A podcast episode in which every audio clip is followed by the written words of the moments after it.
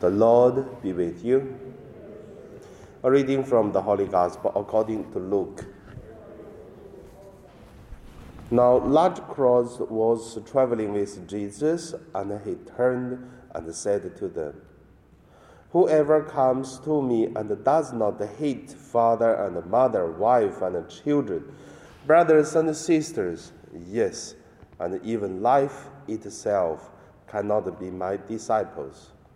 Whoever does not carry the cross and follow me cannot be my disciple.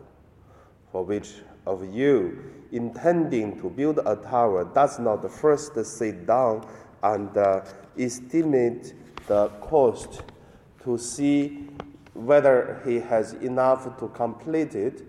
Otherwise, when he has laid a foundation and is not able to finish, all who see it will begin to ridicule him, saying, This fellow began to build and was not able to finish. Or what king going out to wage war against another king will not sit down first and then consider whether he is able with 10,000 to oppose the one who comes against him with 12, 20,000. If he cannot, then while the other is still far away, he sends a delegation and asks for the terms of peace. So, therefore, none of you can become my disciple if you do not give up all your positions the gospel of the Lord.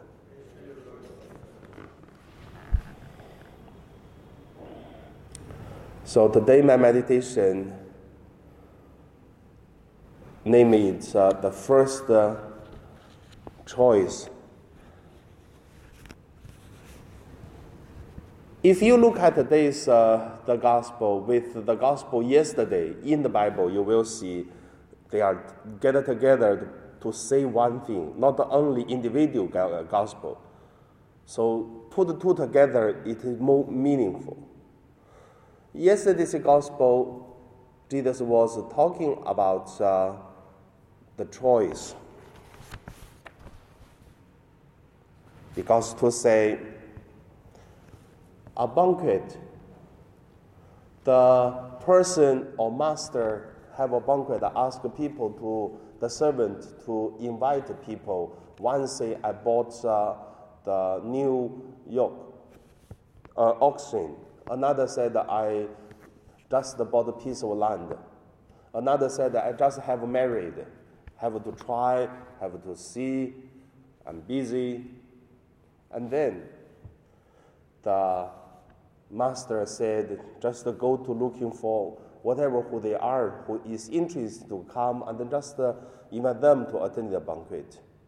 We can see that's about the choice. Then today's gospel, the similar things. Jesus said, if who do not hate the father, mother, wife, this, so that's the problem for the culture. In the Israel culture, they have their words in Chinese world have Chinese world, but when talk about the hate father, mother, these kind of things, it is a way to say you have to make up the mind to find which one important, which one is less important. For example, in Chinese we used to say 爱之深呢很急切. So that's love. So you the more you love, the care, or the yeah, the, the, the feeling, the care is, is more deep. But when translated is hate. So for all this, want to say one thing. When Jesus talk about to hate, it is also make up your choice. So that's the first point to look at uh, about the choice. Second, I want to say first choice. What is the first choice? Because you see one thing, yesterday's gospel put plus together, today's gospel want to say one thing.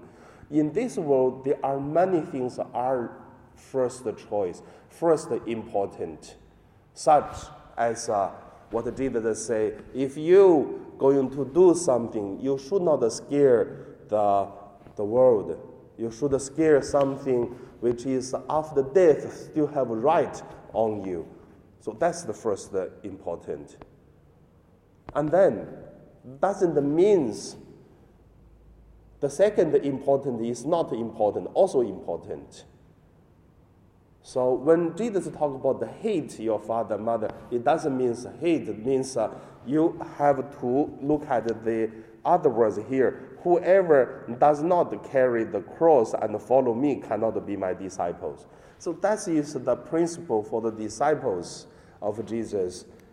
And then for follow Jesus, for doing what Jesus required, have to make the first choice. So when we look at uh, yesterday's gospel to look at the first choice is to do the right thing, attending the banquet. After that, you always can go see the land you just bought, the auction you just bought.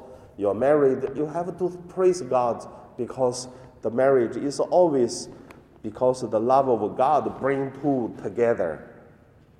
So all this is second important. After one important, the first important, you can do the second important already. So was there's no confliction. But for the people only looking for the people's free will, which is not the correct will, then problem. Like what we say, where your time is, where your heart is. We always uh, free for the things we like. We always busy with the things we don't like. So when we say, "Oh, I'm busy for this for that," that's your heart is.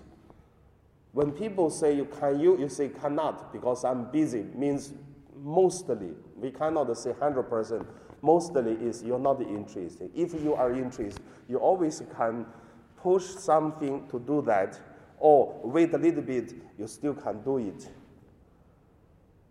So when we look at the gospel, actually that's the problem for the Catholics. We are taking gospel by every day. But if you take the Bible, you can see the two things or sometimes together to read give us the real meaning. So the the end of the sharing, I just want to say, not only first important, first choice, second important, the second choice, both we do one by one. There is another is timing.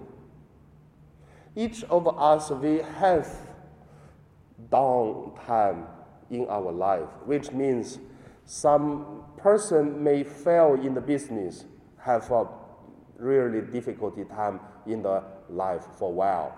Some people may lose uh, family members for take some years to mourn, to, to feel the sadness, the losing. Some people may be betrayed by others. Some people may experience personal weakness, whatever the things. At, at that moment, it is the most need help moment. So at that moment, we help the person, and then that's very big gift. That's also first choice to help that. And also, if the person already passed that uh, period of life, then you come to help. It's not much help already. So that makes me feel, you know, I'm in St. Joseph three years now. By the 1st of November, so that's already over three years now. I remember that time Father Meadows come to me to ask three parish to go. One is Holy Family, one is this parish, St. Joseph, one is uh, uh, in Kowloon, uh, and St. Edward. After Father Meadows asked uh, the two Filipino priests, uh, Father J, and then asked uh, Father Henry, uh, Father Henry, yeah, Father Henry in Tung Chung. So both of them, they refused to come.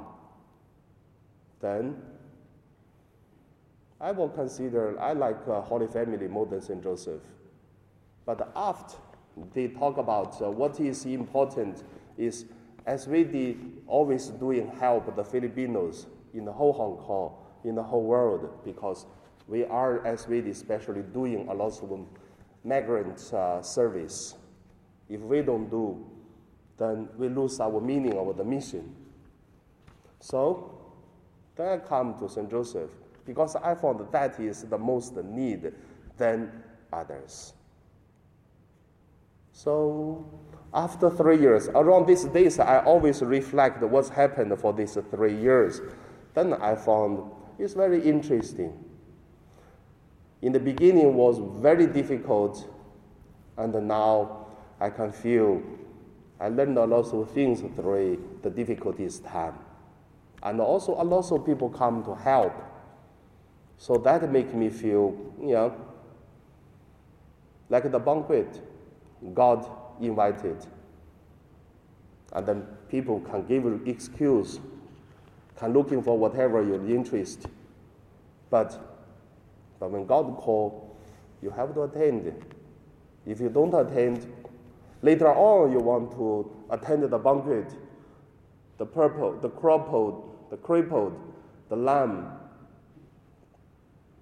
the people, even the Gentiles, they already occupied uh, the banquet. So the master is in another plan. And also, first important always is the first thing. So about the choice. So and though today is the month, I want to you try to evaluate your life. What is the most important thing in your life to do?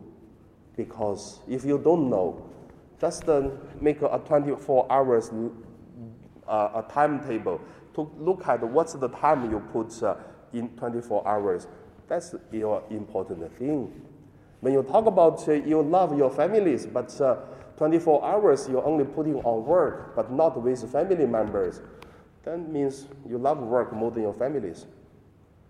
When you see others, same. And then same to talk about uh, love the people, then when some people deadly need, but you don't love, you talk about you love that people. No, you lie to yourself. So that is about the gospel talk about to us. Okay, now let us pray.